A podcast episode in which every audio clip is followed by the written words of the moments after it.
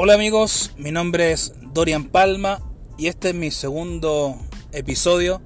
La verdad que el primero era una prueba, estoy recién iniciándome en este mundo de, de la información audio digital, de lo que son los podcasts y es un poco difícil al principio, pero se los recomiendo y cada uno puede tener su propio canal.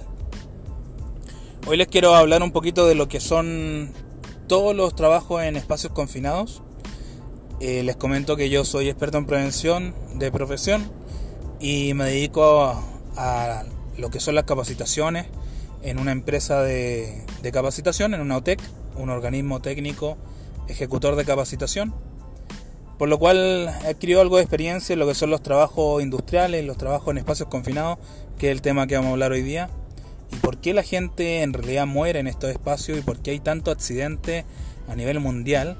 Eh, y se podrían evitar y se podrían salvar muchas vidas. Así que escúchenme y vamos a hablar de los espacios confinados. Un espacio confinado se define como un espacio que tiene una ventilación desfavorable. Eh, muchas veces no es necesario que sea pequeño. La gente se confunde que necesariamente tiene que ser pequeño. Eso es la primera, eh, vamos a decir, mentira o el primer mito. Un espacio confinado puede ser gigante, puede tener varios metros cuadrados o metros cúbicos, pero sí puede y debe, perdón, tener una déficit, deficiencia o un grado menor de niveles de aire, ventilación, que eso conlleva menor cantidad de oxígeno. Recuerden que en el ambiente tenemos un 21% de oxígeno aproximado. En algunas partes van a encontrar ustedes que es 20,8, 20,9, etc. El resto sería nitrógeno más de un 78% de nitrógeno. Y finalmente tenemos otros gases en el ambiente que suman entre un 0,8 o un 1,2%. Ya esto varía según de dónde usted lo saque, la información, donde la busque. en un espacio confinado vamos a tener déficit de oxígeno. Vamos a encontrar niveles menores a 20%, incluso podemos llegar a menores a 14%. Es importante que ustedes sepan que cualquier nivel que baje en Chile del 18% de oxígeno es un nivel grave y se toma, según el decreto 594, decreto supremo, se toma como un ambiente eh, dañino a la salud, eh, con riesgo de vida, ¿cierto? Riesgo vital, y que usted debe proveer una línea de aire o cualquier elemento que a usted le supla la cantidad de oxígeno en el ambiente. Ya no podemos trabajar en ambientes de espacios confinados que tengan menos del 18% de oxígeno. En el ambiente desfavorable o la ventilación desfavorable vamos a encontrar menos del 18% de oxígeno en algunas ocasiones.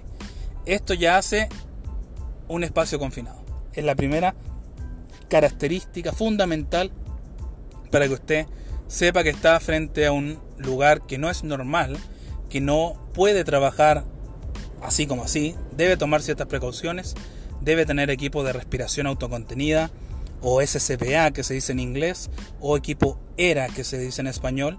En español significa equipo de respiración autónoma o autocontenida. Bien, recuerden que las botellas estas de aire que ocupan los bomberos, que ocupan eh, las empresas industriales, es aire, aire comprimido del ambiente con el mismo 21%, un poquito menos, pero entre un 20,8 y un 21%, pero está contenido en una botella a gran presión. Bien, estamos hablando entre 2200 PSI. Después vamos a hablar en otro capítulo que son las, medidas de presión, los bares, PSI, kilopascal.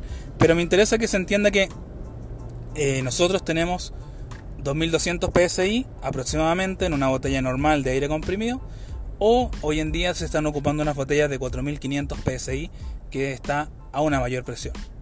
Mayor presión no significa que tenga más aire, ya eso lo vamos a explicar en otro capítulo, pero me interesa que se vaya entendiendo que en estos espacios confinados sí o sí necesitamos un equipo de respiración.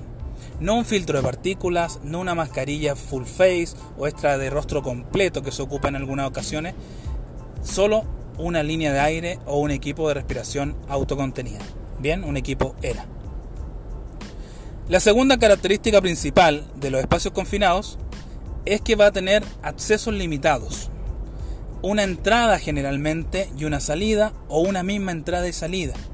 no tiene múltiples accesos y tampoco ustedes van a encontrar ventanas, puertas normales. ¿A qué me refiero con normal? Una puerta que se abre como la de su casa, esa sería una puerta normal, una bodega, ¿cierto?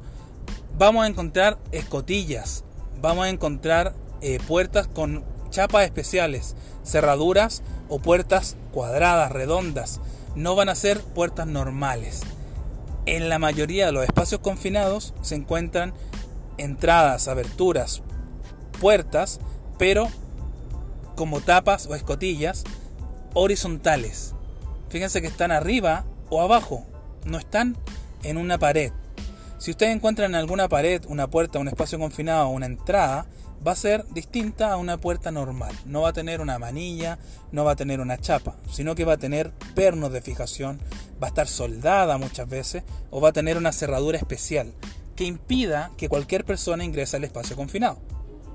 Bien, entonces la segunda característica, para que la tengan claro, va a ser un espacio con una entrada o salida limitada que restringe el acceso de cualquier persona al lugar y que indica que estamos frente a un espacio distinto, un lugar anormal. De la mano, el espacio confinado tiene una tercera característica que no está diseñado para que permanezca una persona, una persona normalmente no va a trabajar dentro de un espacio confinado, no va a estar en su diario cotidiano, en su trabajo normal, por ejemplo con su escritorio, dentro de este espacio. Es un ejemplo exagerado, pero no va a estar trabajando normalmente ahí. No está diseñado para las personas. El espacio confinado está diseñado para almacenar productos, transportar productos o mantener ciertas cosas dentro de ella con cierto riesgo que puede tener potencial este material. Bien, ahí entran un poco los materiales peligrosos.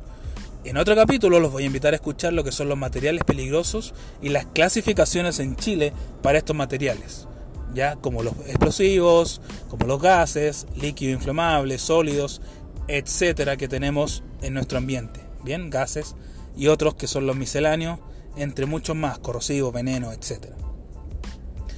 Dentro de estos espacios confinados sí vamos a tener productos. Entonces la tercera característica no está diseñado para las personas, sino que está diseñado para almacenar productos, materiales, procesos. Vamos a tener eh, distintos tipos de espacios confinados, como silos, estanques, ¿cierto? De, por ejemplo, un estanque que guarde petróleo, benzina, queroseno, algún material inflamable. Vamos a tener espacios confinados con agua incluso, el agua puede llegar a ser un material peligroso por la gran cantidad de volumen que hay y porque se puede romper este recipiente, por ejemplo una copa de agua, es un espacio confinado. Si se rompe la copa de agua a través de un sismo, un terremoto, vamos a tener una gran catástrofe con las casas que estén alrededor. Bien, hay un poco de bulla porque, bueno, yo voy con el manos libres, voy conversando aquí mientras estamos en el taco, en la hora del taco en Santiago, y me interesa que ustedes vayan aprendiendo un poco de lo que son los espacios confinados y así voy avanzando en este gran taco, en este tráfico en Santiago. Una cuarta característica que la pueden agregar, que no es obligación y no está en ningún libro, es cuando usted se dé cuenta que no es un trabajo normal. Que usted está expuesto a un riesgo mayor, hablando en el área de espacio confinado. Por ejemplo, una cámara subterránea, que usted destapa una estas típicas tapas que están en el piso, la gente que trabaja en telecomunicaciones, en lo que son el transporte de agua, etcétera, van a tener tapas debajo horizontales, que ya era una característica, la van a abrir y se van a dar cuenta que es un espacio reducido, limitado en ventilación, que está bajo ustedes y que además no está diseñada para que una persona permanezca ahí. Eso le da una característica especial y usted sabe que está frente a un espacio confinado reducido. Bien. Recuerden que los espacios confinados deben tener mm, estas tres características. Mantienen un nivel bajo de oxígeno y si es menor al 18% estamos frente a un riesgo vital para la salud que deben usar equipo de respiración autocontenida o una línea que le administre aire fresco con el 21% de oxígeno del ambiente. Bien, espero que les sirva esto para ustedes, para los que trabajan en el área industrial y que tengan una muy buena tarde y que estén atentos a nuestros próximos capítulos. Ya vamos a hablar un poco más de los espacios confinados y de todo el trabajo industrial que se está desarrollando hoy en día en Chile a gran ritmo y a paso acelerado.